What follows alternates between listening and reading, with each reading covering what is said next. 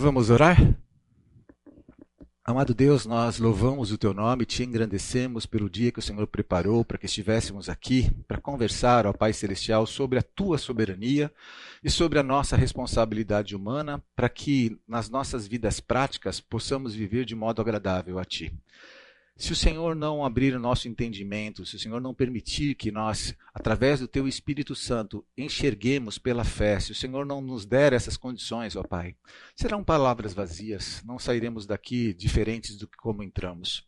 No entanto, nós acreditamos que o Senhor, através da Tua palavra, fala conosco e que o Teu Espírito Santo ministra em nossas vidas, fazendo com que as nossas experiências, fazendo com que tudo que o Senhor tem nos ensinado faça sentido.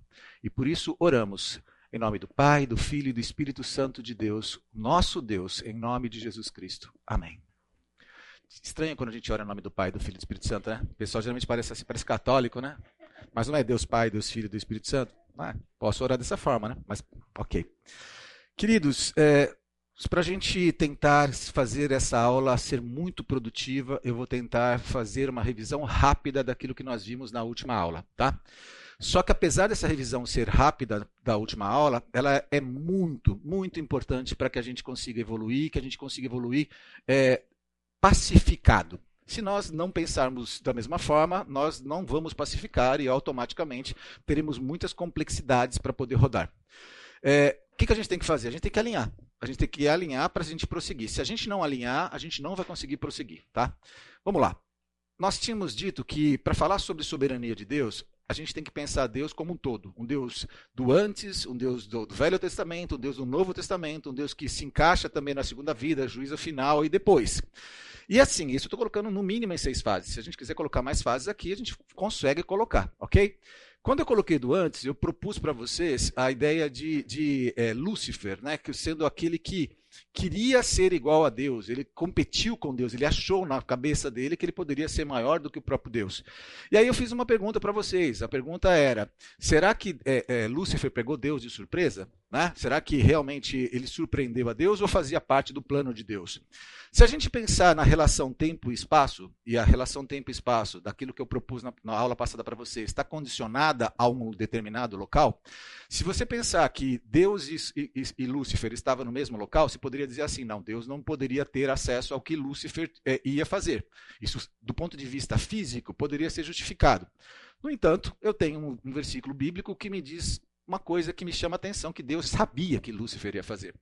É, em 1 Timóteo 5, 21, na NVI, ele diz: Eu exorto, Paulo falando com Timóteo, tá? Eu exorto solenemente diante de Deus, de Cristo Jesus e dos anjos eleitos, a que procure observar essas instruções sem parcialidade e não faça nada por favoritismo.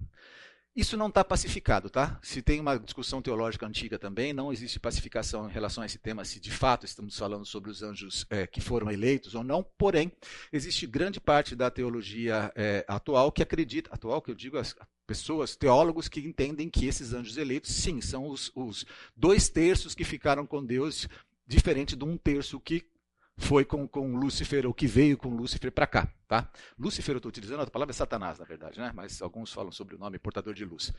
É, então, já respondendo a pergunta anterior aqui, eu entendo que sim.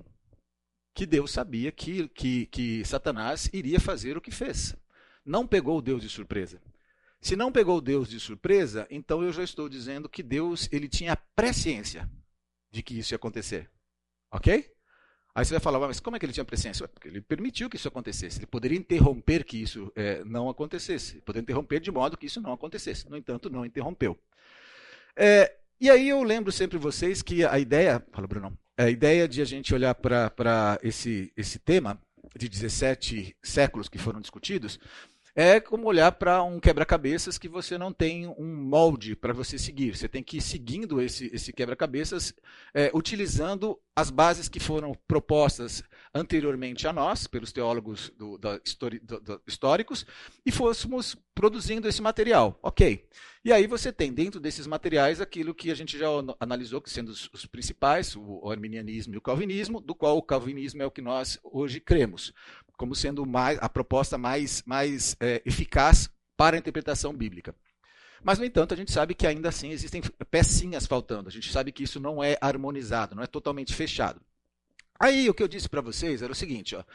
É, as tradições, elas são muito importantes, elas são muito boas. As tradições, elas não devem ser tiradas do nosso radar, do nosso horizonte, porque senão a gente vai virar uma anarquia, puramente uma anarquia, tá? No entanto, eu coloquei aqui é, essa cena de um filme que foi feito pelo Mel Gibson, é, mostrando claramente de que as tradições rabínicas, as tradições que existiam na época de Cristo, e que alguma delas ainda existem até hoje com nomes diferentes, eles não conseguiram enxergar é, através das, da, da, leitura deles, através dos, dos, materiais que eles tinham, a, a, a Jesus como sendo o Messias. Eles não enxergaram em Cristo o Messias, em Jesus o Messias. Algumas pessoas, alguns indivíduos conseguiram enxergar mas, no entanto, não puderam é, se contrapor à ordem. Eles não foram maiores do que a ordem, não, não quiseram se impor. Eles simplesmente aceitaram e, e, e, alguns deles, obviamente, devem ter deixado as suas ordens ou seguiram a Cristo dentro das suas ordens. Isso são coisas extras bíblicos. E é, o que acontece é que, após mesmo a morte de Jesus Cristo, aqui a gente está relatando a morte de Estevão, o apedrejamento de Estevão, o primeiro Marte, dizendo que eles estavam fazendo aquilo que eles imaginavam que era realmente digno de ser feito. Então, é, o que, que eu digo? Que a gente tem que buscar a Deus com as tradições, mas a gente não tem que é, é, se prender às tradições. Isso é muito perigoso para falar numa aula de escola bíblica dominical, porque senão você pode começar a criar uma teologia paralela. E eu não quero que você crie uma teologia paralela. O que você pode é, discutir são assuntos como esse que nós estamos discutindo. No entanto, a, a, o fato de Deus ele ser trino ou triuno, ou de você falar que ele é o Pai, Filho e Espírito Santo, você falar que Jesus Cristo é, é, o, é o, o, o, Cristo de Deus, ele veio como sacrifício substitutivo vicário, tudo isso daqui não é questionável. Não é questionável. Inclusive, não são é, pontos de tensão dentro da, da, da teologia. Sempre vai existir pessoas que propõem coisas diferentes, mas são malucos que gritam sozinhos nos desertos, tá? Assim, agora a, a, a teologia geral entende isso como pontos pacificados. A cristandade do mundo todo entende isso como pontos pacificados. Isso é o que a gente chama de doutrinas fundamentais. Essas doutrinas fundamentais não são questionadas. Inclusive, é, é, isso que eu estou propondo não te dá abertura para você ficar questionando se é pecado ou não é pecado uma coisa. Pecado é pecado, a Bíblia colocou que é pecado, não tem como. Tem gente que fala assim, ah, não, mas eu vou dar um exemplo que é muito comum hoje em dia, falar sobre homossexualismo. Cara, desculpa, é pecado, ponto. Não tem essa daí. É, eu posso me casar de novo, falar sobre o divórcio. Cara, é errado, é pecado, a Bíblia coloca isso dessa forma. Ah, mas as pessoas estão fazendo. Ok, mas as pessoas estão fazendo uma coisa que está errada.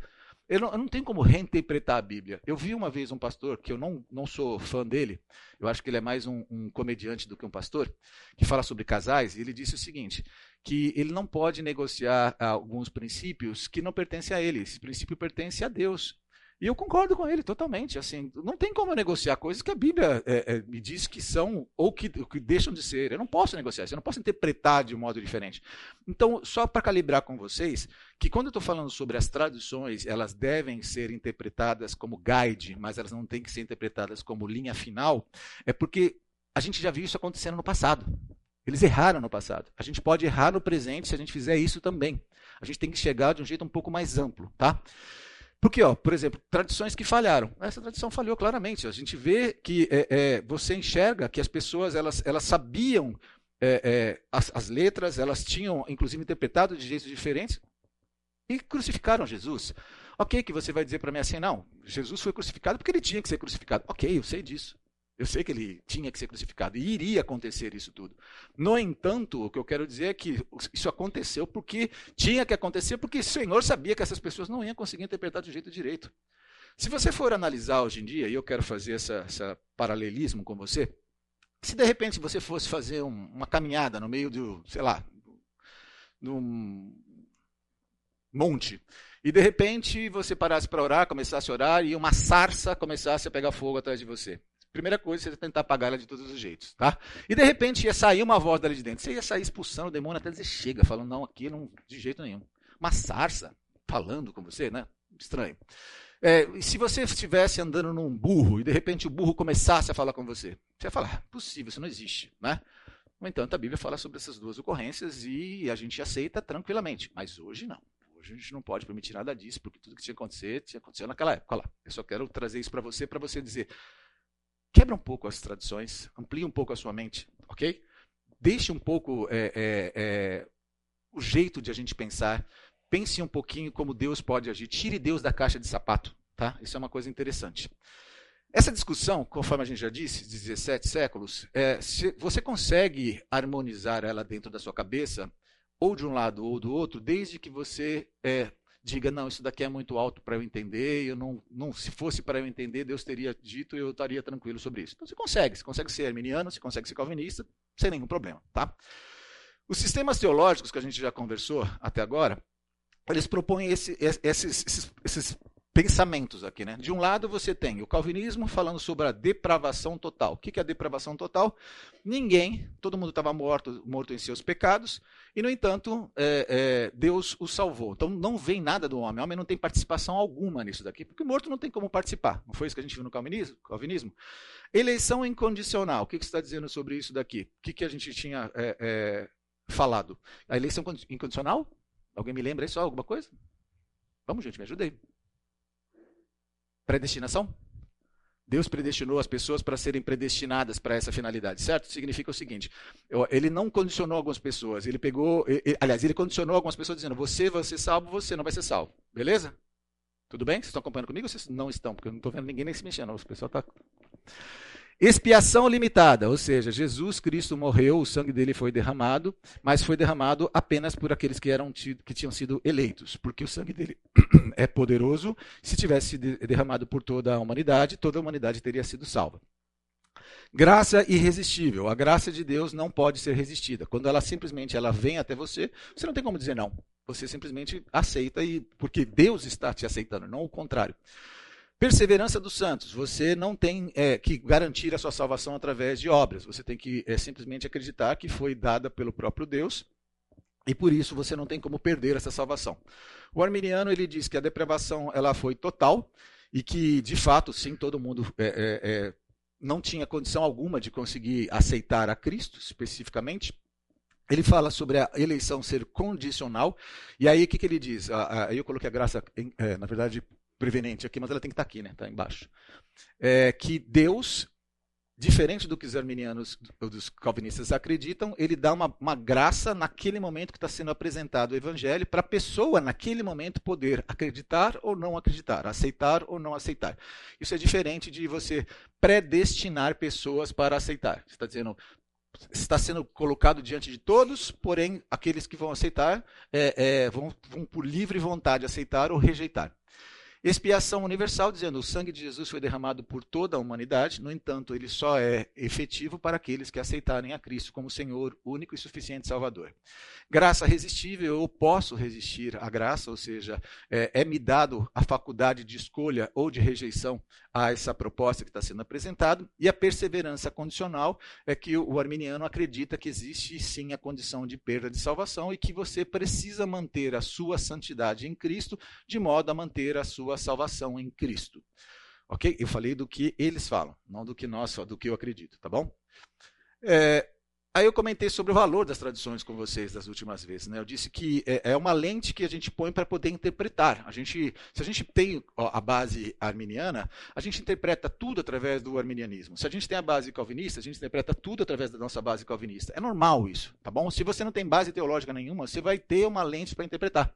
O seu background, a sua conduta de vida, ela faz com que você tenha uma cosmovisão. Essa cosmovisão existe dentro de você. Seja ela cristã ou não cristã, seja ela calvinista ou não calvinista, seja ela arminiana ou não arminiana, existe uma cosmovisão que você significa todo mundo. Quando você vê alguma coisa, você avalia através daquela lente. O que é interessante, até utilizando aqui um exemplo que nós trouxemos outro dia, dentro da aula, a gente estava falando sobre a ação de Deus no tempo e espaço, e foi feito por nós um levantamento se Deus poderia é, alterar o passado. Aí uma pessoa, eu não lembro exatamente, eu lembro que é minha irmã, falou assim: Ah, eu acho que sim, até quando eu perdoo uma coisa que aconteceu no passado, é, eu acredito que eu liberto essa pessoa e tudo mais. Não sei se vocês se lembram disso, não se lembra quem, quem foi a pessoa. O que ocorre com isso? É, o que, que aquela irmã ela falou naquele exato momento? Ela falou utilizando o background dela, a mente dela, a lente dela. Por isso que às vezes você fala assim, mas a pessoa está falando uma coisa que está diferente do assunto. Não, ela está falando uma coisa que está tá dentro do assunto. Dentro do assunto, na cabeça dela, está fazendo sentido para ela. Ela significa as coisas a partir daquilo.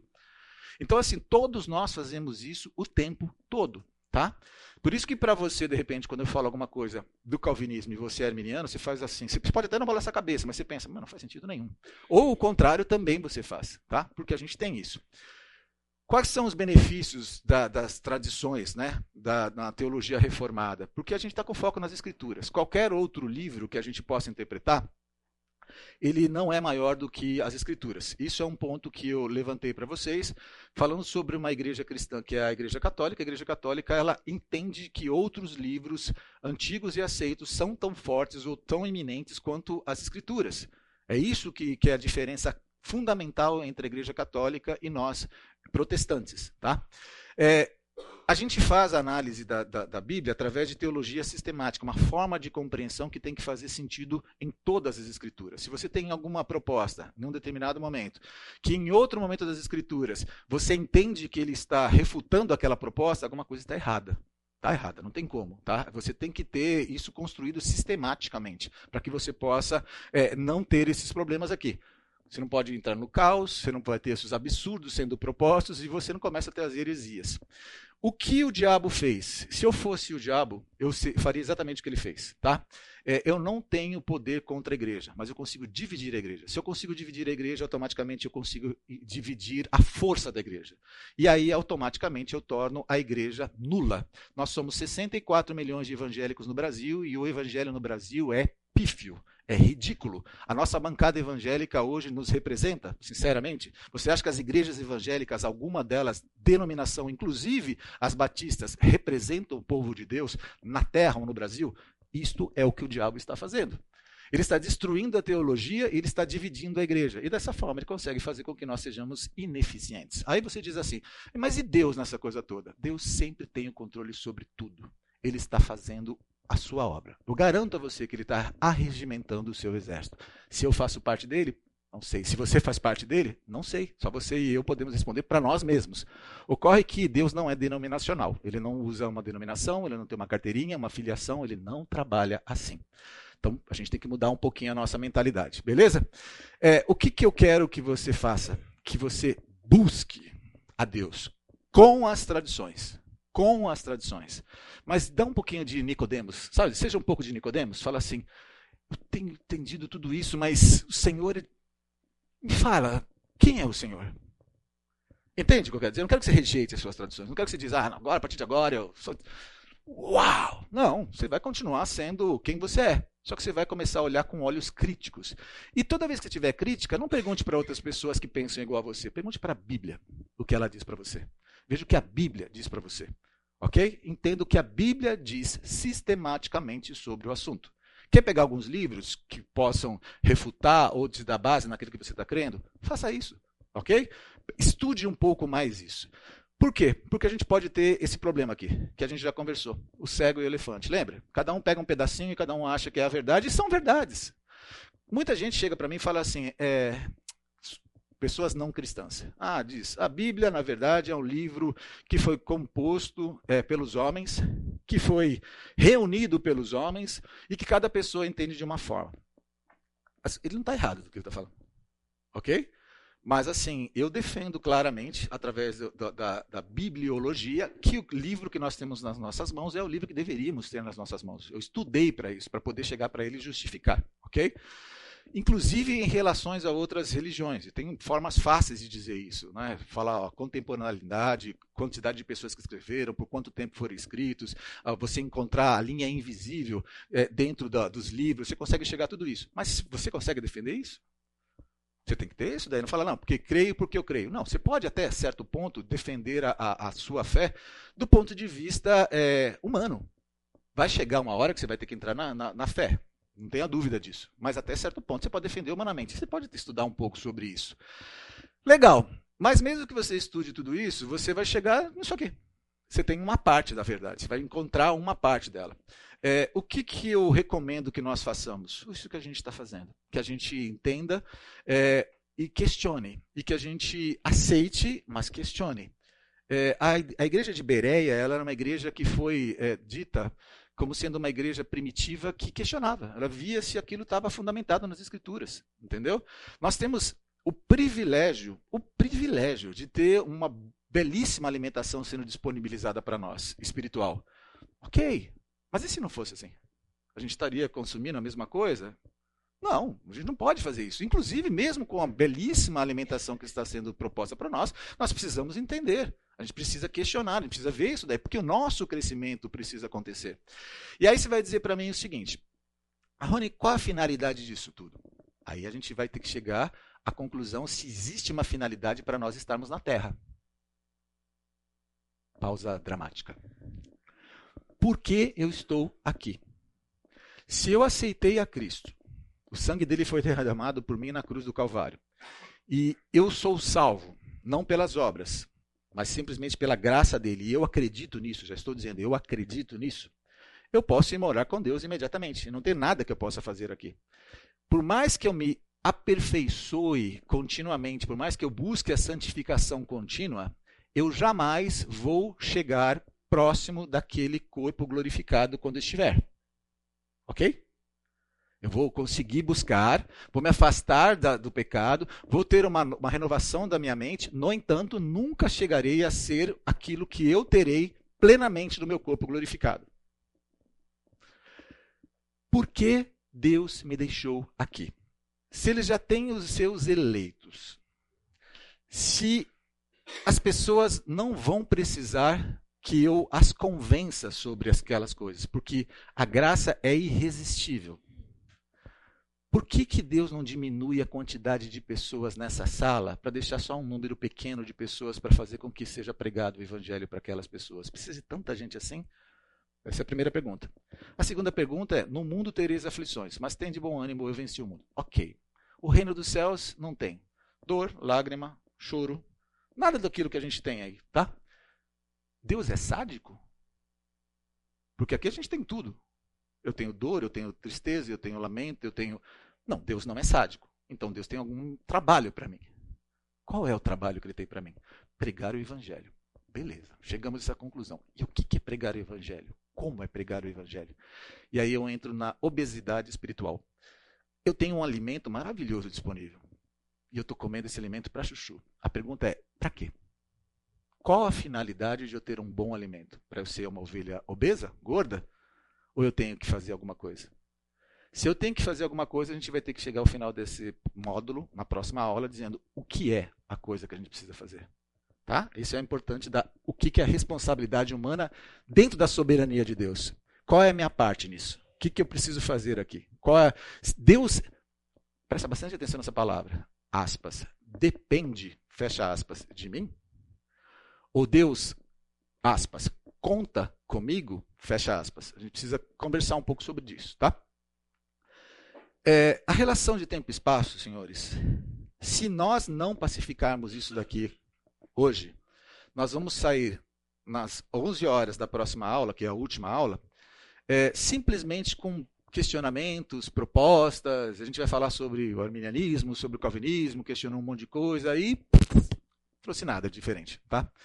Se vocês entenderem isso daqui, ou se aceitarem isso daqui, entenderem como eu entendo e aceitarem isso como eu aceito, tudo vai fazer sentido. Você não vai precisar discutir com ninguém sobre a base, se você é isso, se você é aquilo, porque na verdade você pode ser as duas coisas.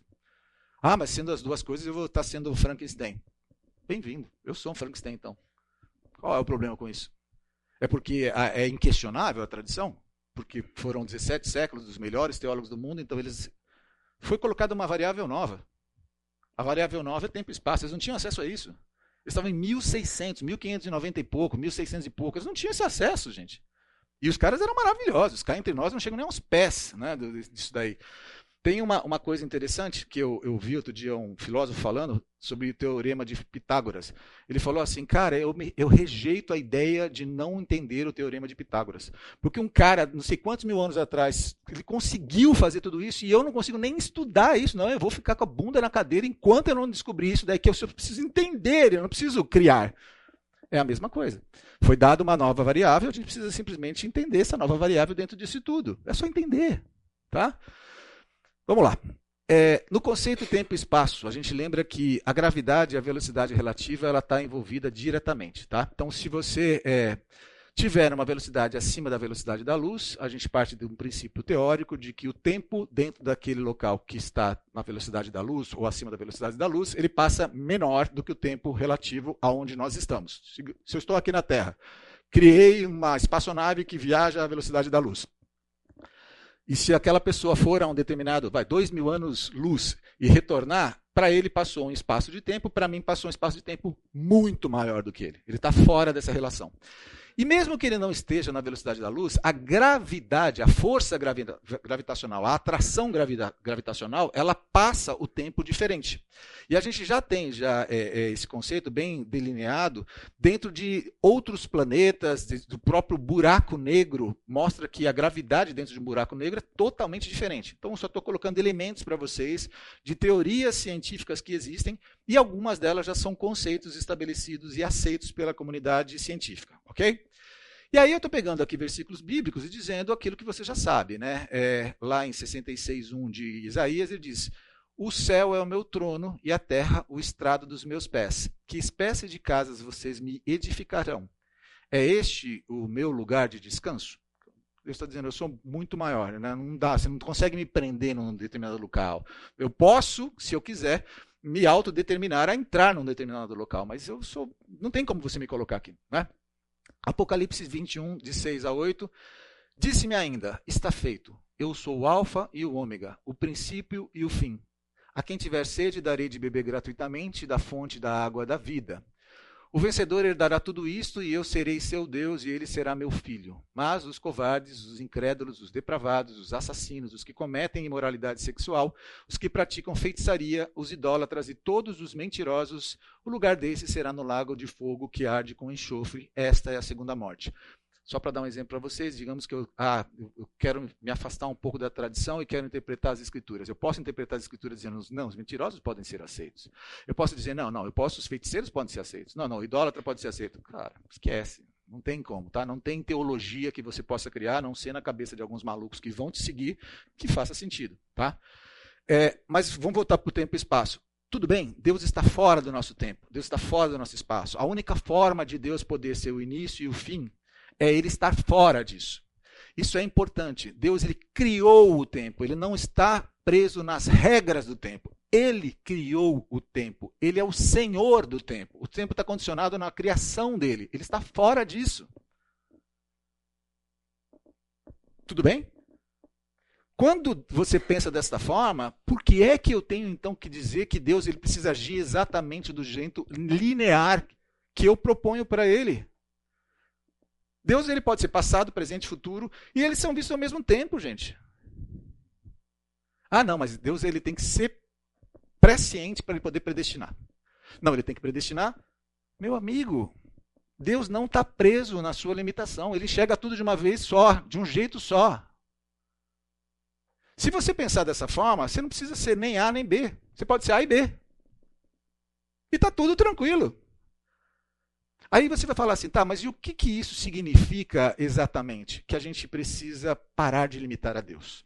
A gente precisa entender que os seus pensamentos não são os nossos pensamentos, seus caminhos não são os nossos caminhos, ele é muito maior do que a gente, e a gente tem que tirar ele da caixinha. A hora que você tirou Deus da caixinha, você vai falar, rapaz, ele é Deus. Aí o negócio começa a ficar bom. Que aí você fala, ele pode. Ele pode fazer coisas. E a gente, a gente limitou a Deus. É incrível isso. A gente conseguiu limitar a Deus. E aí, você tem que, usando esse pensamento aqui, você tem que conseguir colocar essa linha. Se Deus está fora do tempo e do espaço, todas essas coisas aqui, elas são boas, são observáveis, são legais, são, são, são é, imprescindíveis para o nosso crescimento. Mas não são suficientes para interpretar, porque chegou uma nova variável. Eu acabei de colocar uma nova variável para vocês. E aí tudo aqui, a gente pode estudar todas essas outras coisas, só que a gente vai utilizar o conhecimento não para poder ver se existem tensões ou não existem tensões, é como é que eu ajo diante disso. Porque a tensão desapareceu. Aí eu preciso efetivamente pensar: a minha oração muda a mão de Deus? É isso aí. Deus, eu sei que ele não é mal, já sei que ele não é mal. Como é que Deus age, por exemplo, na faixa de Gaza hoje? Será que Deus, é, ele, ele determinou que as coisas acontecessem do jeito que estão acontecendo lá? Como uma vontade decretiva, ele decretou que as coisas acontecessem dessa forma? Ou será que é volitivo, ele, ele permitiu que aquilo acontecesse, mas não decretou?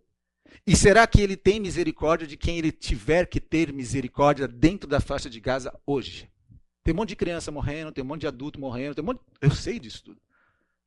Mas, no entanto, Deus está lá. Ele está fazendo sinais, está fazendo prodígios, está fazendo maravilhas. A minha oração, quando eu tenho orado por Gaza hoje, e Israel, é Senhor, quem sou eu para dizer como o Senhor deve agir? O que eu te imploro é, tem misericórdia. Tem misericórdia como o Senhor é Deus de misericórdia. Tenha misericórdia de quem o Senhor tiver que ter misericórdia. E age conforme o Senhor age, porque o Senhor é maravilhoso. E dá paz no coração destas pessoas, de outras pessoas como eu que estão sofrendo porque nós não conseguimos enxergar o que o Senhor enxerga. Ah, muito fácil você falar isso daí, estar no ar-condicionado, no domingo, tranquilo, alimentado. Tá bom, mas eu poderia estar lá. Inclusive, vou dizer uma coisa para vocês: pode ser que em breve nós tenhamos que passar por alguma coisa semelhante a isso. Pode ser. Está preparado para isso? O cristianismo, com certeza, está passando um momento de vacas gordas. Historicamente, a gente sofreu, gente. Historicamente, os cristãos sofriam perseguições. Ser cristão hoje é legal, né? Ser cristão você pode colocar no Instagram, ser cristão hoje você pode colocar adesivo atrás do seu carro. Será que vai continuar assim? Não sei. Eu quero, quero acreditar que eu, eu quero ser pré-tribulacionista. Eu realmente quero ser. Eu não quero passar por nada daquilo que nós podemos passar.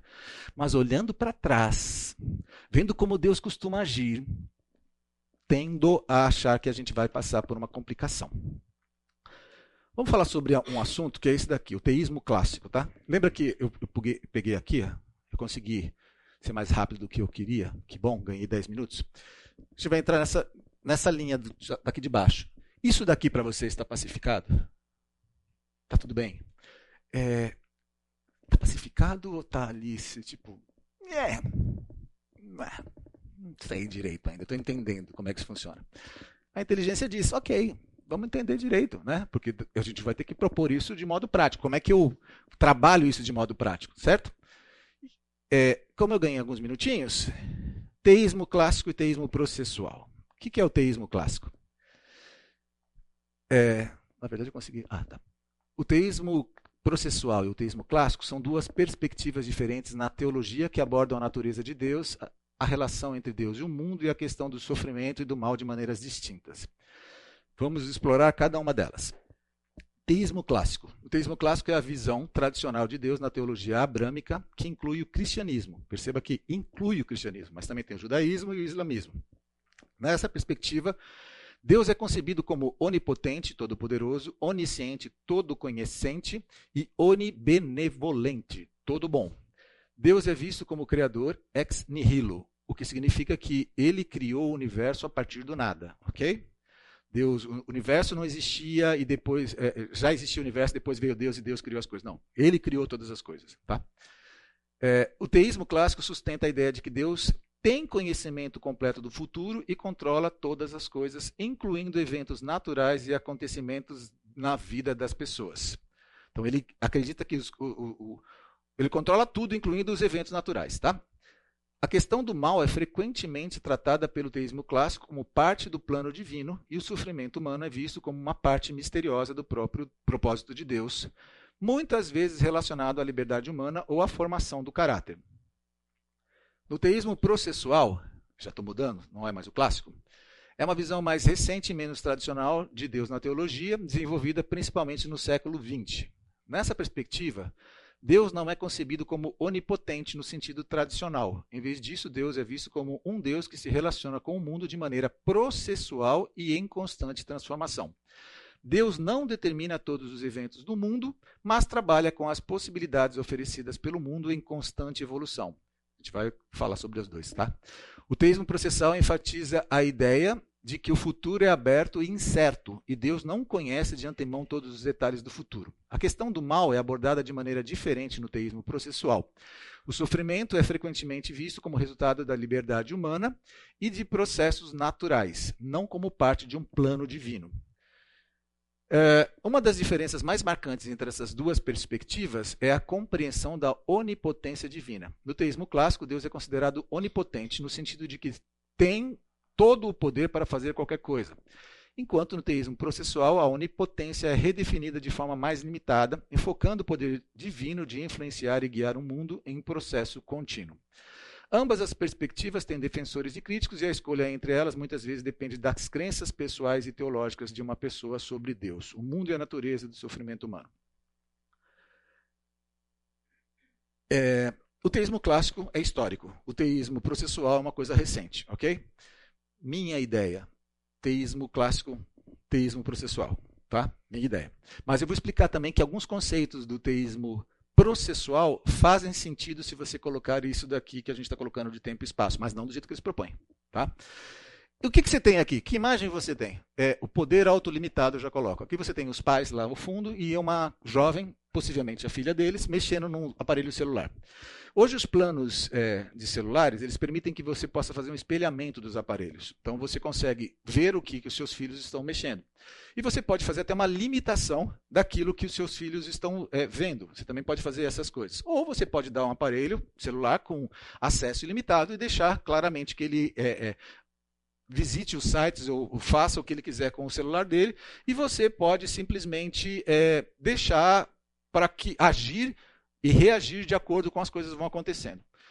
Há prós e contras em todas as formas, tá? E as pessoas escolhem livremente como educar os seus próprios filhos. Quando a gente está falando sobre o poder autolimitado, é mais ou menos sobre isso. Eu, por ser Deus, eu tenho o poder de, de, de ver tudo o que ele está fazendo. Mas eu abri mão do meu direito de ver o que ele está fazendo para reagir com ele conforme as coisas forem acontecendo as coisas vão acontecendo, eu vou reagindo com ele e vou instruindo ele. É isso que mais ou menos o, o, o teísmo processual ele propõe. Tá? É, e aí? Estranho, né? Fica meio estranho pensar. Mas, no entanto, se você pensar no teísmo clássico como uma coisa predestinada, que todos os eventos acontecem daquela forma, também vai ficar estranho você falar sobre como é que a minha responsabilidade, responsabilidade humana está acontecendo nisso. Como é que a minha oração faz sentido nisso? E aí nós novamente conseguimos sair da zona de conflito e dizer: Deus é um ser que está fora do tempo. As minhas orações hoje são ouvidas pelo próprio Senhor. E o Senhor interage com essas orações. Aí a gente vai falar assim: não, mas você vai ter que me provar isso daí, porque no Velho Testamento eu sei que ele fazia, mas no Novo Testamento ele faz isso? No Novo Testamento ele faz isso também. E a gente vai mostrar que ele consegue fazer isso no Novo Testamento. Ele instrui também. Pareceu bem a nós e ao Espírito Santo de Deus. Paulo falou isso. Interessante, né? Ele dizia: olha, nos pareceu. Tipo, eu e o Espírito Santo aqui, a gente conversou e a gente falou, apareceu bem a gente ir para outro lugar. Deus faz isso. Ou fazia, pelo menos, na época de Paulo. A pergunta é, faz ainda hoje? É isso que a gente precisa fazer, a, a, a interpretação disso. E se faz, de que forma faz? E como faz? E quando faz? Né? Mas é, o que é, é muito interessante de tudo isso que a gente conversou e a gente conseguiu evoluir bem, para a gente conversar sobre livre-arbítrio e livre-agência, que são os conceitos que a gente colocou agora, a gente precisava ver que existem teísmos, que existem bases, que existem propostas. E aí você começa a colocar o que, que é livre-arbítrio e o que, que é livre-agência. Tudo bem, para mim e para vocês, vai fazer pouco sentido se você quiser interpretar exatamente o que um diz, o outro diz. Porque às vezes é um pouco uma questão de semântica e é um pouquinho só de, de alteração de interpretação. Algumas pessoas dizem, por exemplo, assim, o exemplo de é, Augusto Nicodemos. Livre-arbítrio ninguém pode ter. Livre-arbítrio só poderia ter Adão e Eva, porque eles estavam livres do pecado. Eles não tinham nenhuma inclinação para o mal. Então eles podiam ter o exercício do livre-arbítrio. No entanto, a partir do, de Adão e Eva, todos nós não temos mais livre-arbítrio. O que nós temos é livre agência. O modo de agir é livre. A gente pode determinar o que queremos fazer com as nossas próprias vidas, inclusive escolhas morais fundo, no fundo, para mim faz grande diferença. Para mim é uma grande é, é, base teológica, pesada, importante, que dá para criar muito conceito, mas o que eu quero saber é, eu posso escolher ou não? Seja o nome livre-arbítrio, seja livre ou, ou livre-agência. E na livre agência, algumas pessoas colocam um pouco mais de, de, de, sal e temperos e colocam o seguinte: não, é que você tem, na verdade, escolhas que são escolhas morais e escolhas que não são morais. As morais, existe uma ação e uma, e uma restrição do próprio Deus, ou não tem a restrição do próprio Deus. Nas outras, Deus não tem nada a ver com isso. A escolha se o seu carro vai ser branco, se ele vai ser amarelo, ele... isso não passa por Deus. Mas cá entre nós, para mim, mais importante de significar isso é entender se eu sou marionete ou se eu sou um ser livre. E se eu sou um ser livre, como é que eu me relaciono com um Deus que é atemporal? Se nesse relacionamento eu consigo interagir com Deus ao ponto, preste atenção e saia para o café, de mudar, mudar muitas vezes o, o, o futuro ou as coisas, se a minha oração consegue mudar alguma coisa ou não.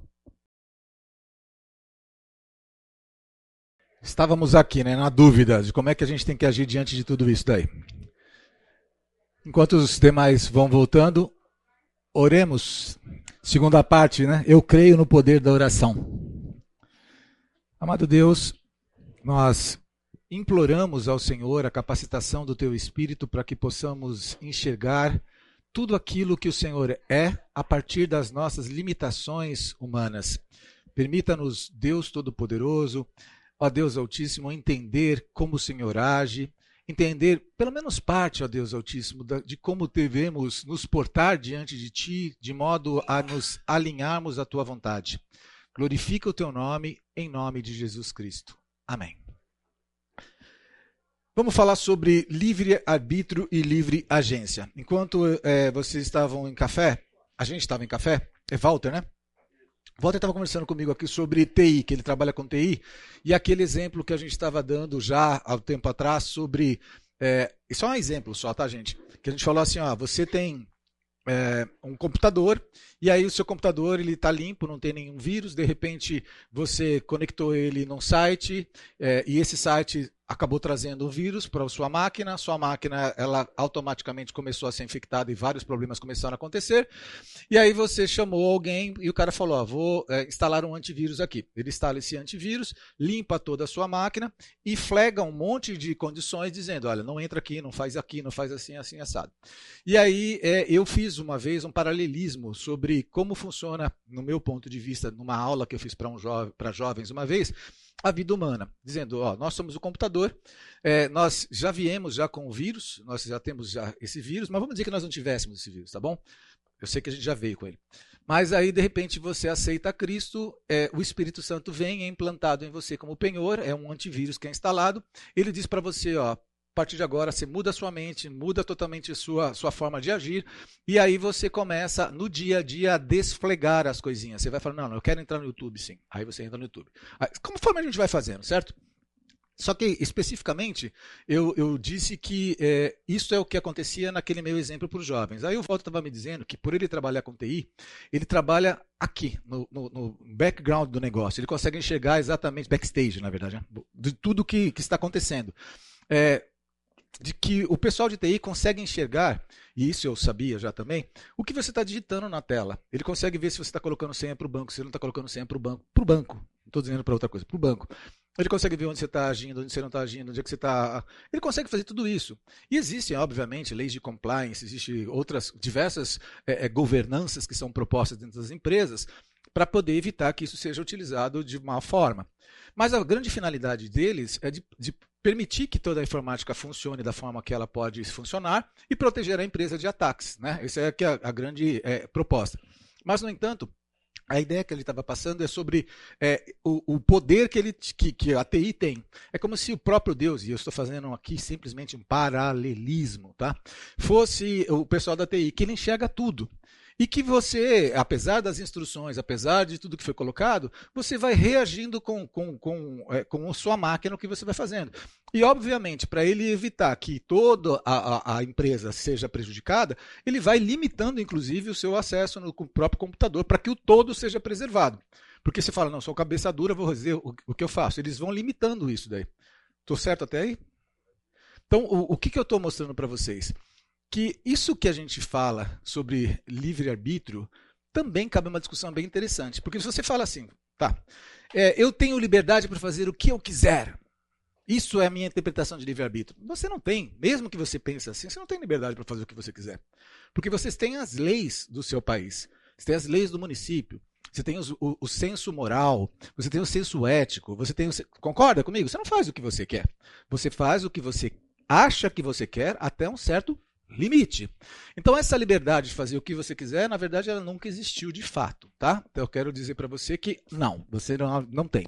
Se pensar naquilo que o, o Nicodemos falou, talvez só Adão e Eva tivessem isso daí lá anteriormente, né? Mas ele fala isso em relação ao pecado, ele não fala isso sobre as leis que foram construídas posteriores, tá? Eu vou trazer para vocês um significado de livre-arbítrio e um significado de livre agência. Por quê? Porque nem os livros que eu consultei conseguem fechar conceitos sobre isso. Estranho, né? Estranho, mas é assim. É, você não consegue fechar um consenso da definição clara de livre-arbítrio e de definição clara de livre agência, além disso daqui. Essas daqui são as que são ainda meio que comuns, tá? É, usei o Nicodemos, né? O Nicodemos ele tem um, um, um post deles que até é muito legal para você consultar depois. O verdadeiro direito de escolha entre o bem e o mal só poderia ser exercido por Adão antes da queda. A nós cabe o direito de agir sempre como o viés do pecado nos puxando para o lado. O Augusto Nicodemus falou isso daí, está no, no, no, YouTube. Você pode procurar no YouTube lá, é, livre-arbítrio Nicodemus. Muito bom, inclusive, tá? Mas limitado dentro daquilo que nós somos, homens, né? É, eu coloquei dos dois lados aqui as próprias imagens, né? A imagem de sou uma marionete ou está tudo predestinado para mim, né? E ou tenho liberdade para poder fazer escolhas e seguir por caminhos. A teologia do livre-arbítrio é uma perspectiva teológica que lida com uma, a questão da liberdade de escolha dos seres humanos em relação à sua fé, moralidade e destino espiritual. Ela é frequentemente discutida dentro do contexto das religiões abrâmicas, como o cristianismo, o judaísmo e o islã, embora também possa ser relevante em outras tradições religiosas. A teologia do livre-arbítrio pressupõe que os seres humanos têm a capacidade de fazer escolhas livres e racionais em assuntos relacionados à sua fé e moralidade, e que essas escolhas têm implicações para o seu destino espiritual. Em outras palavras, as pessoas têm o poder de escolher entre o bem e o mal, entre a crença e a descrença, e essas escolhas têm importância moral e espiritual. No cristianismo, por exemplo, a a teologia do livre-arbítrio está muitas vezes em contraste com a doutrina da predestinação. Enquanto alguns teólogos defendem a ideia de que Deus já determinou o destino eterno de cada pessoa, outros argumentam que os seres humanos têm a capacidade de escolher livremente aceitar ou rejeitar a salvação e seguir a Deus. Essa questão gera debates teológicos complexos e diferentes tradições religiosas e denominações podem ter visões variadas sobre o livre-arbítrio e a predestinação. Além disso, a relação entre a soberania de Deus e o livre-arbítrio humano é uma questão filosófica e teológica profunda que tem ocupado a mente de teólogos e filósofos ao longo da história. Em resumo, a teologia do livre-arbítrio aborda a questão da liberdade de escolha humana em questões religiosas e morais e seu impacto no destino espiritual. É um tópico central em muitas tradições religiosas. Isso é livre-arbítrio em uma proposta. Não é a proposta, é uma proposta. Tá? Aqui é livre agência em uma proposta.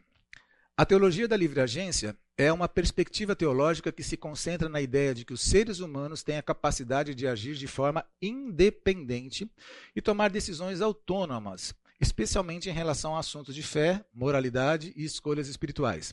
Essa perspectiva enfatiza a importância da capacidade humana de agir livremente, em contraste com uma visão mais determinista ou pré-determinista, predestinacionista. Isso aí. Ao contrário da teologia da predestinação, que sustenta que Deus determina de antemão o destino de cada indivíduo. A teologia da livre agência afirma que as pessoas têm a liberdade de escolher e agir de acordo com suas próprias decisões e vontade. Essa visão é particularmente relevante em muitas tradições religiosas cristãs, onde a questão da livre agência versus predestinação tem sido objeto de debates teológicos por séculos. A teologia da livre agência pressupõe que os seres humanos têm a capacidade de aceitar ou rejeitar a fé e de fazer escolhas morais e espirituais significativas. Vocês vão perceber, inclusive, que tem pessoas que acreditam na livre agência, mas não acreditam nessa frase que eu acabei de ler aqui. Tá? é, significativas e de moldar o seu próprio destino espiritual. Ela valoriza a responsabilidade individual e a moralidade pessoal, uma vez que acredita que as pessoas são responsáveis por suas ações e escolhas diante de Deus. Embora a teologia da livre agência seja enfatizada em algumas tradições religiosas, é importante observar que nem todas as denominações religiosas ou tradições teológicas compartilham essa visão. A teologia da predestinação, por exemplo, é sustentada por algumas correntes do cristianismo, como o calvinismo, que acreditam que Deus predestina aqueles que serão salvos ou condenados. Em resumo, a teologia da livre agência é uma perspectiva teológica que enfatiza a capacidade humana de agir de forma independente e tomar decisões autônomas, especialmente em questões de fé e moralidade, em contraposição à predestinação divina. É um tópico central de debate e reflexão na teologia e na filosofia religiosa. Se você ler rápido uma e ler a outra, você fala, são as mesmas coisas. Se você ler rápido, né? Se você ler detalhes, você vai começar a perceber que existem alguns pequenos detalhes efetivos. Mas, novamente, a gente, se eu, se eu for é, me propor aqui a conversar sobre livre-arbítrio para você, que deveria ser o que qualquer pessoa pensa que a gente deveria estar estudando se a gente vai falar sobre soberania de Deus e, responsabilidade humana, eu vou chegar nas mesmas conclusões que os autores chegaram ao longo dos séculos. E o que eu faria aqui era ensinar você numa doutrina que já existe. Como a minha proposta não era essa, a gente está falando isso na sétima aula e muito rapidamente. Porque eu estou propondo a vocês o que as pessoas chegaram à conclusão com base nos interferentes, nas variáveis que eles tinham. Nós colocamos uma nova variável, nós colocamos um novo interferente, e automaticamente essas coisas hoje são muito mais pacificadas. A gente consegue enxergar isso de uma outra forma. Ok? É, o que, que é importante? É importante que nós entendamos que nós vamos chegar à conclusão na próxima aula de colocar o seguinte: em relação a o que o calvinismo diz, o que o arminianismo diz, o que nossa igreja acredita, o que eu acredito. Porque assim, se a gente colocar claramente, aí você fala, eu posso falar em nome da igreja? Não, a única forma de eu falar em nome da igreja é se eu conversasse com todas as pessoas e tivesse uma declaração sobre todos esses pontos. Então eu vou colocar assim, ó, o que eu acho que a gente acredita, tá bom? E vou colocar essas coisas aqui. E aí você vai falar, faz sentido ou não faz sentido? O que, que é importante disso? Com esse novo elemento do, do tempo e espaço, as coisas podem se harmonizar melhor, sem que a gente crie confusão. E aí você vai falar, tá, Rony, qual é a finalidade mesmo de você ter preparado esse curso? Fazer com que nós sejamos mais próximos de Deus. Fazer com que nós glorifiquemos mais ao Senhor. Que nós enxerguemos mais a nossa parte na nossa vida cristã que nós enxerguemos a nossa responsabilidade humana dentro desse projeto de Deus em nossas vidas. Consigamos harmonizar todas as coisas, ok? Mas consigamos, acima de todas as coisas, entender que nós temos algo a ser feito. E esse algo a ser feito é muito mais do que apenas nós nos alimentarmos e sermos gordinhos espiritualmente. Há proposta. É isso que eu quero conduzir você ao final. E não quero conduzir você de falar, a partir de agora, você vai. Deixa o seu barco, as suas redes, vem e siga-me. Não é nada disso. É só você ser propositivo e mais intencional em cada tipo de reação que você tiver. Intencional é tipo. Efetivamente, o que, que eu espero fazer ao publicar isso no Instagram? Efetivamente, o que, que eu espero fazer ao, ao pegar o meu final de semana e determinar esse tempo para essa finalidade? Entendeu? Como é que eu posso ser intencional em relação aos meus vizinhos? Como é que eu posso ser intencional em relação às pessoas do meu trabalho? Como é que eu posso ser intencional em relação aos meus alunos? Como é que eu posso ser intencional de fato? Porque agora eu entendi que eu tenho uma responsabilidade.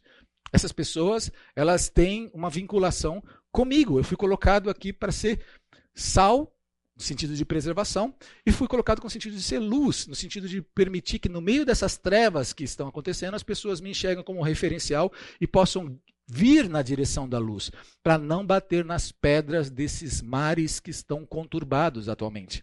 É essa a finalidade. Não é tentar discutir e combater os 17 séculos do, do, do, das tradições. Não é isso. Entendeu? É fazer com que você cresça em Cristo. É isso que é a finalidade. Livre agência e calvinismo. A teologia da livre agência, eu estou lendo porque não tem outra forma, tá? Se eu ficar falando para você, eu sei que é chato, eu não gosto de ficar lendo muito, mas é necessário. Livre agência e calvinismo. A teologia da livre agência e o calvinismo frequentemente se apresentam como perspectivas teológicas contrastantes, em parte devido às diferenças fundamentais. Só para falar, existem calvinistas que colocam a livre agência tranquilamente aqui dentro, tá? É só uma forma diferente de, de trazer esse texto. Esse é de um material que eu trouxe, tá? É, contrastantes em parte devido às diferenças fundamentais nas crenças sobre a soberania divina e predestinação. O calvinismo é uma tradição teológica que se baseia nas doutrinas elaboradas por João Calvino, e uma de suas crenças chaves é a predestinação, que ensina que Deus escolheu de antemão quem será salvo e quem será condenado. Independente das ações ou escolhas humanas, essa visão da predestinação é muitas vezes chamada de duplo predestino, implicando que Deus escolheu tanto aqueles que seriam salvos como aqueles que seriam condenados. No entanto, há calvinistas que tentam reconciliar a teologia da livre agência com o calvinismo, embora essa reconciliação possa ser complexa e sujeita a interpretações diversas. Aqui estão algumas maneiras pelas quais alguns calvinistas tentaram harmonizar essas perspectivas. Compatibilismo. Algumas correntes do calvinismo defendem o compatibilismo, que é a ideia de que a predestinação divina e a liberdade humana podem coexistir.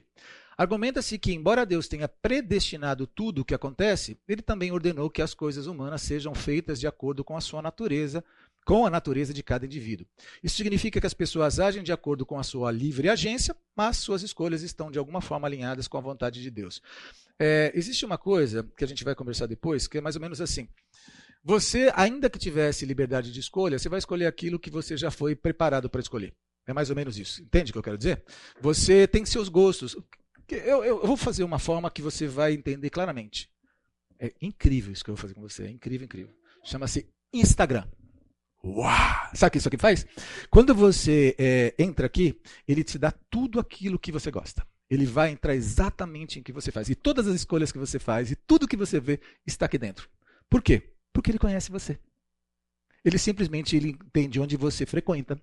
Ele entende o que você, ele ouve o que você fala, ele vê o que você curte, ele vê, inclusive em outras redes. Uau, incrível. Aí o que, que ele faz? Ele conduz você. E aí você fala: não, é minha vontade livre fazer isso. Você está fazendo simplesmente aquilo que você foi programado para fazer.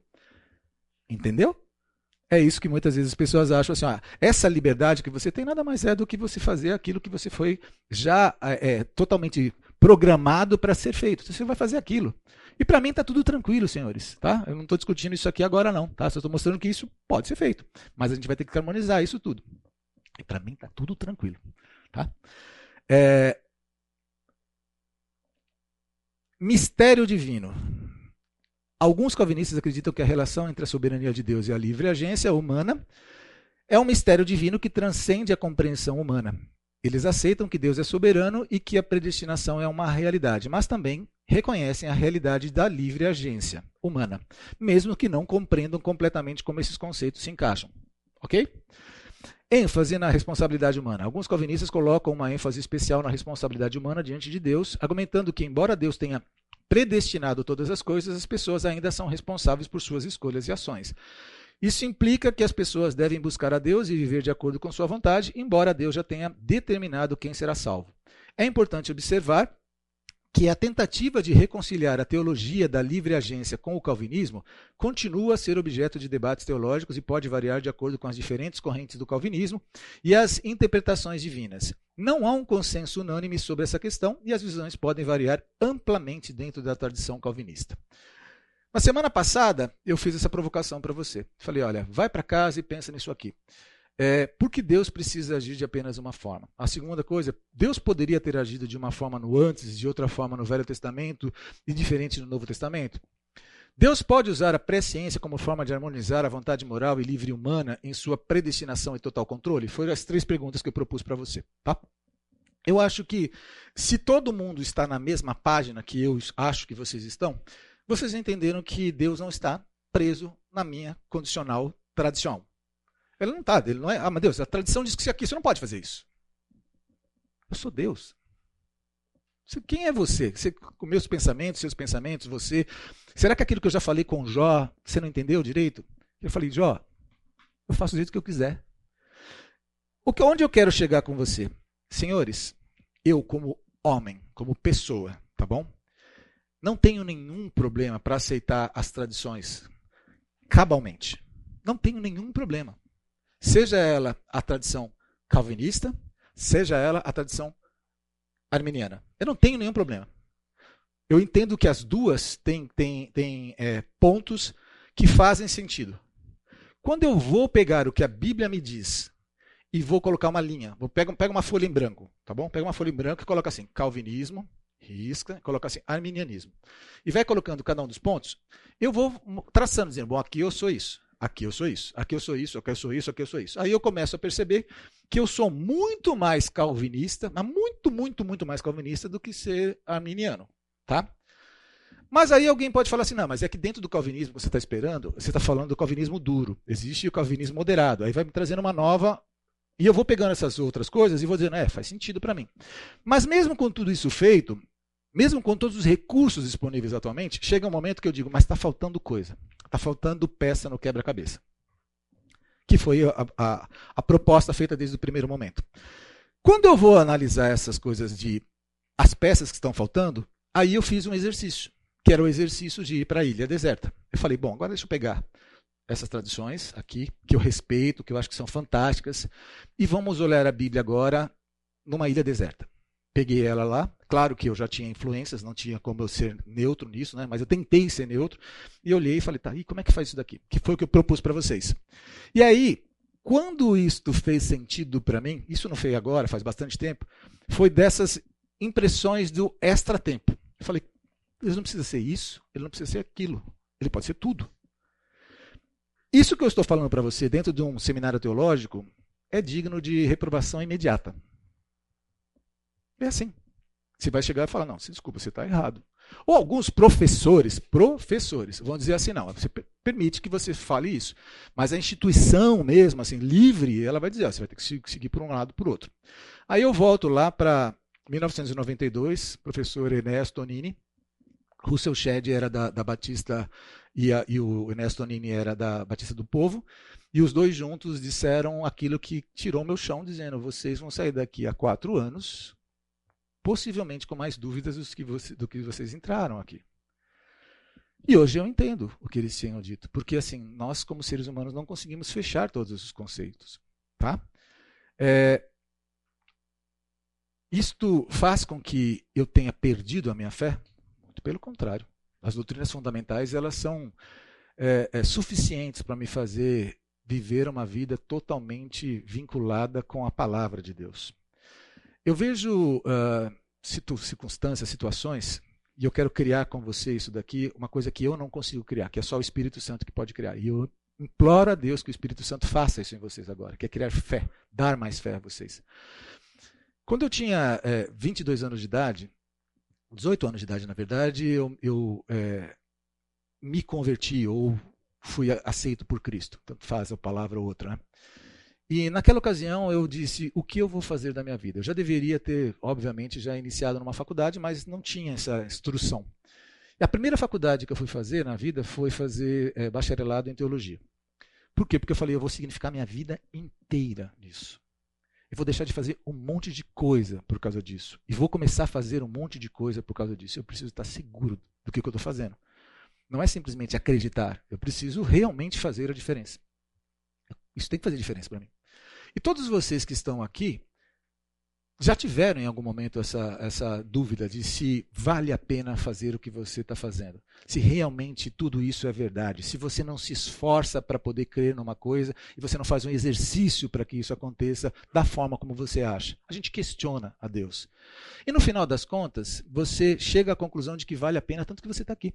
Porque existe é, um monte de um monte de, de provas de Deus da existência dele na sua vida. Eu vou chegar num ponto filosófico agora, e vou aproveitar esses minutinhos, e a gente vai voltar para cá, dizer o seguinte: quando você tem dor de cabeça, eu, quando eu tenho dor de cabeça, eu tomo Novalgina 1 grama. Quando você tem dor de cabeça, você tem a sua escolha do seu é, é, medicamento analgésico, certo? Por que, que você toma esse medicamento analgésico? Porque ele é efetivo. Se ele não fosse efetivo, você não tomaria esse analgésico. Você mudaria de analgésico. Por que, que você é cristão? Porque Deus é efetivo na sua vida. Ele faz sentido para a sua vida. Agora, se você está tomando medicamento, eu vou entrar agora numa seara um pouco complicada, é, que é homeopático e que você entende que você tem que continuar tomando ele mesmo que ele não faça resultado, até que ele comece a fazer resultado, vai ser demorado tanto tempo. Chega uma hora que você fala, cara, eu não estou vendo esses resultados. Ou sim, eu estou vendo os resultados. Mas você também trabalha por, por eficiência. Por que é que quando a gente fala sobre fé, Deus, a gente tira a eficiência, o resultado? A gente tem resultados. A gente mede a Deus por resultados o tempo todo. Se eu for mergulhando nisso, a gente vai entrar numa, num, papo muito mais longo. E não é o meu objetivo. Meu papo é, é dizer o seguinte: tire Deus da caixa de sapato. Entenda que Deus é efetivo hoje. Deus faz hoje. Deus faz hoje. Ele age hoje. Primeira pergunta: por que Deus precisa agir apenas de uma forma, se ele está fora disso aqui? Ele pode ouvir a minha oração e pode intervir exatamente aqui, e isso pode estar vinculado com a predestinação dele, porque tudo é uma coisa só, coisa que você e eu não entendemos. A gente conversava aqui, o Walter, falando sobre a informática. Há 30, 40 anos atrás, qual era o recurso de informática que, que eles tinham? Eles eram deuses. Quando esses camaradas da TI entravam dentro da empresa, você falava, cara, os caras que entendem o negócio. Eles tinham aquelas listas maravilhosas, aquela coisa toda assim, né? Cara, hoje todo mundo tem computador, todo mundo tem aqui no bolso muito mais recursos do que eles tinham há tempos atrás. Mas eles ainda continuam tendo acesso a coisas que nós não temos. Agora, onde eu quero chegar com, com o meu comentário? Um monte de coisas foram, foram contestadas, um monte de coisas foram alteradas, um monte de coisas foram mudadas. E está aí, a ITI está acontecendo. A, a, e por que, que Deus, a gente acha que ele tem que ser exatamente daquela mesma forma? Deus é imutável. Eu sei disso. Eu não estou falando que Deus é mutável. Estou falando que você precisa entender a imutabilidade de Deus dentro da, da, da, da mutabilidade. Louco isso, né? Porque, na verdade, Deus é imutável porque ele está fora do tempo, ele não está mudando. Ele está simplesmente reagindo com as coisas. Só que para você ele está mudando. Então, é, o que está acontecendo? Nós, o tempo não está vinculado ao Senhor. Deus não está preso no tempo. Ele interage com a gente o tempo todo e ele propõe que nós oremos. Ele propõe que nós é, mudemos posturas, que nós ajamos de modo diferente. Ele propõe isso. Por que Deus precisa agir apenas de uma forma? Ele não precisa. Ele age do jeito que ele quiser. Eu já falei para você aqui, inclusive, assim, é, não, Deus só faz isso dessa forma. Quem te falou isso? Aonde está escrito isso? Não, ele fazia assim, mas ele não faz mais. Onde está escrito isso? Deus só age dessa forma. Onde está escrito isso? Deus poderia ter agido de uma forma no antes? Poderia, mas a gente já viu que ele, segundo o que nós entendemos aqui pela Bíblia, ele agiu exatamente da mesma forma. Ele sabia que ia acontecer, é um projeto completo, ele sabe sobre tudo. O pensamento dele é muito mais amplo. Ele permitiu, dentro disso que eu estou propondo a vocês, que a queda acontecesse. Não estou falando uma queda de Adão, estou falando uma queda de, de, de Satanás, lá atrás, dentro de, usando como base esse versículo bíblico. Ah, eu não penso assim. Tá tudo bem, eu também posso deixar você pensar de outra forma, porque eu não posso chegar a uma conclusão definitiva. Eu não tenho condições. E isso não vai fazer muita diferença para mim. Vai fazer para você? Porque no final das contas, o que eu preciso? Eu sou um pecador, preciso do sangue remissor de Jesus Cristo, não tenho condições pelas minhas próprias obras de alcançar a salvação. Está tudo bem. É, Deus pode usar a presciência como forma de harmonizar a vontade moral e livre humana em sua predestinação e total controle? Totalmente. Porque o que a gente fala de predestinação é o que nós significamos de predestinação. Nós dissemos que a predestinação é isso. Foi a gente que falou, foram os seres humanos. A gente pegou, em algum momento foi falado, alguém escreveu, alguém significou, e assim nós estamos hoje com as nossas escrituras dessa forma. E a gente entende exatamente desta forma. Aí você vai falar assim: não, peraí, nesse momento você está pegando pesado, Rony, porque está escrito. Tá bom. No entanto, muitas pessoas chegaram para Jesus e disseram assim: não, porque está escrito assim, assim, assado. Aí ele falou: mas você viu também que tinha sido dito assim, assim, assado? E aí? Aí você fica com a sua tradição ou com Jesus. Aí a gente fala: não, mas eu teria agido diferente se eu tivesse na época que Jesus estava na terra. Você teria agido exatamente igual. Se você era um crente é, ordinário, um cristão ordinário, você não ia ser cristão, na verdade, né? É assim, se você fosse um, um, estudioso, um judeu ordinário, tradicional, que honrava as escrituras, você ia ser Paulo, talvez. Talvez ia ser um desses daí. Por que, que o Senhor pegou quem ele pegou? Ele pegou estudiosos? Não. Ele pegou homens eloquentes? Não. Ele pegou as coisas loucas e instruiu. Porque a, a, a, sabedoria jamais ia conseguir aceitar a Cristo. Jamais ia entender a Cristo. Ia significar com base nas tradições. Então, é, onde eu, eu, eu quero propor que a próxima aula nós estejamos? Quero propor que nós estejamos como crianças. Quero que a gente é, entenda um pouco que a gente tem que ser livre para poder olhar para as Escrituras e enxergar um Deus de amor, um Deus que tem o controle sobre todas as coisas, um Deus que nada foge ao seu controle absoluto, perfeito, a enxergar de que eu tenho sim escolhas morais, eu posso escolher moralmente as coisas e que ele continua sendo soberano, o poder final é dele mas ele é misericordioso e se relaciona comigo como um pai. E como um filho, eu posso pedir ao Senhor não somente que ele me ajude a aceitar a sua vontade, mas que ele mude algumas situações e ele simplesmente vai falar comigo ou amorosamente, de um modo respondendo positivamente, ou vai me dizer: A minha graça te basta. Ele vai dizer, ou uma coisa ou outra. Ele nunca. Ele, ele, ele, já curou pessoas e já deixou de curar pessoas. Ele já fez coisas e deixou de fazer coisas. Porque ele quer se relacionar conosco. Não é que ele é de um jeito ou do outro. Entende o, ponto? É esse que é, que é a coisa. A, a própria. Eu, eu entendo que a oração ela tem um efeito tão poderoso, o jejum tem um efeito tão poderoso que Jesus usava. Você imaginou já que Deus encarnado saía para orar? Que Deus encarnado saía para jejuar? Por que, que Deus precisava orar, gente? Por que, que ele precisava jejuar? Qual era a finalidade disso? Tudo já estava efetivamente predestinado. Não, era para ele buscar forças em Deus, mas ele é Deus. Ah, mas ele estava como humano. Ele estava buscando forças em Deus para que ele pudesse se submeter a toda a vontade daquilo que já estava predestinado e determinado. Sim. Mas o corpo humano dele dizia: Eu não consigo. E ele buscava em Deus. Ok, então eu preciso fazer isso também. Eu preciso fazer isso. Por que, que, que, aconteceu com a gente? O que, que aconteceu com a igreja ao longo desses, desses séculos?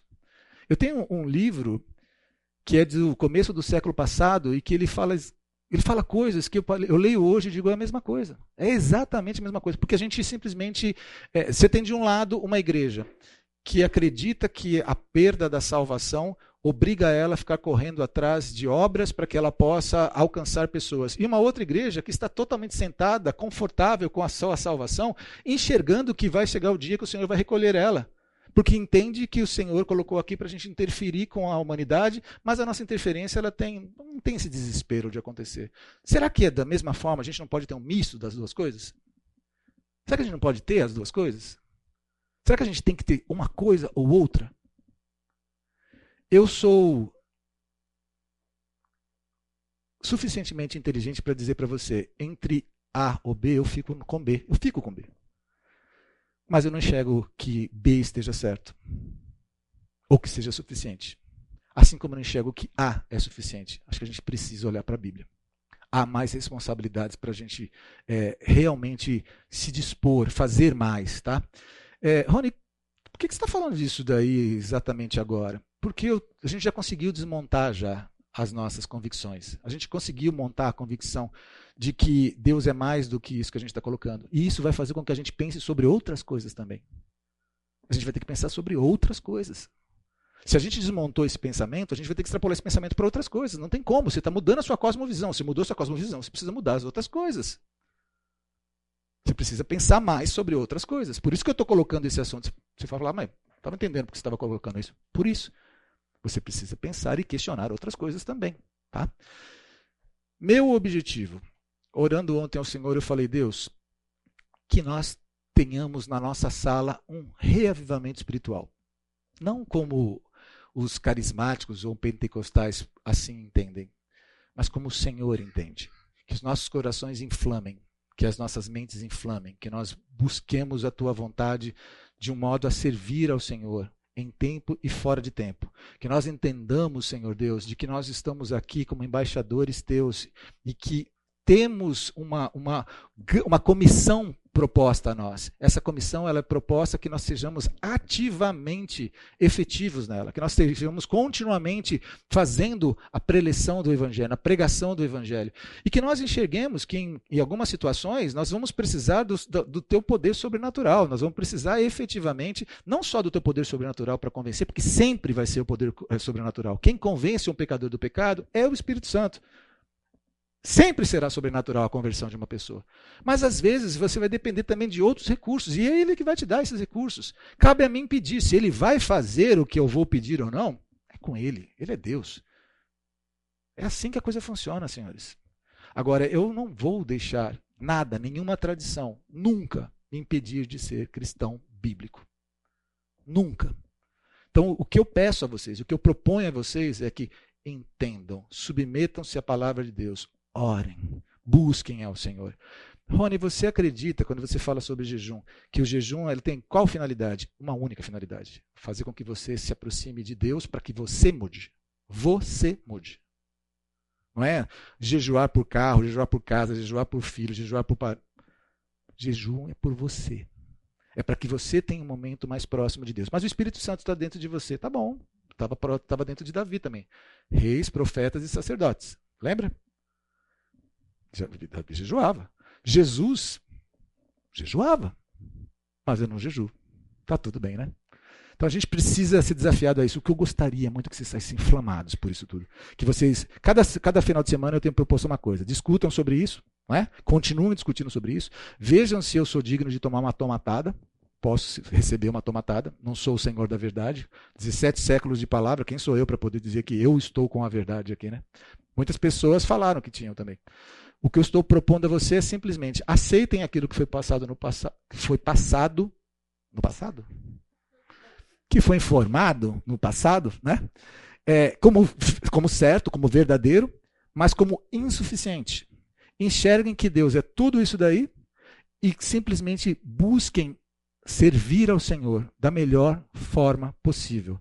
Na semana que vem, nós vamos perguntar: existe uma, um centro da vontade de Deus? A gente vai responder, obviamente, sim, existe. Mas existe, por exemplo, Deus se preocupa se eu vou fazer medicina ou engenharia? Deus se preocupa se eu vou mudar é, para Valinhos ou se eu vou mudar para Vinhedo?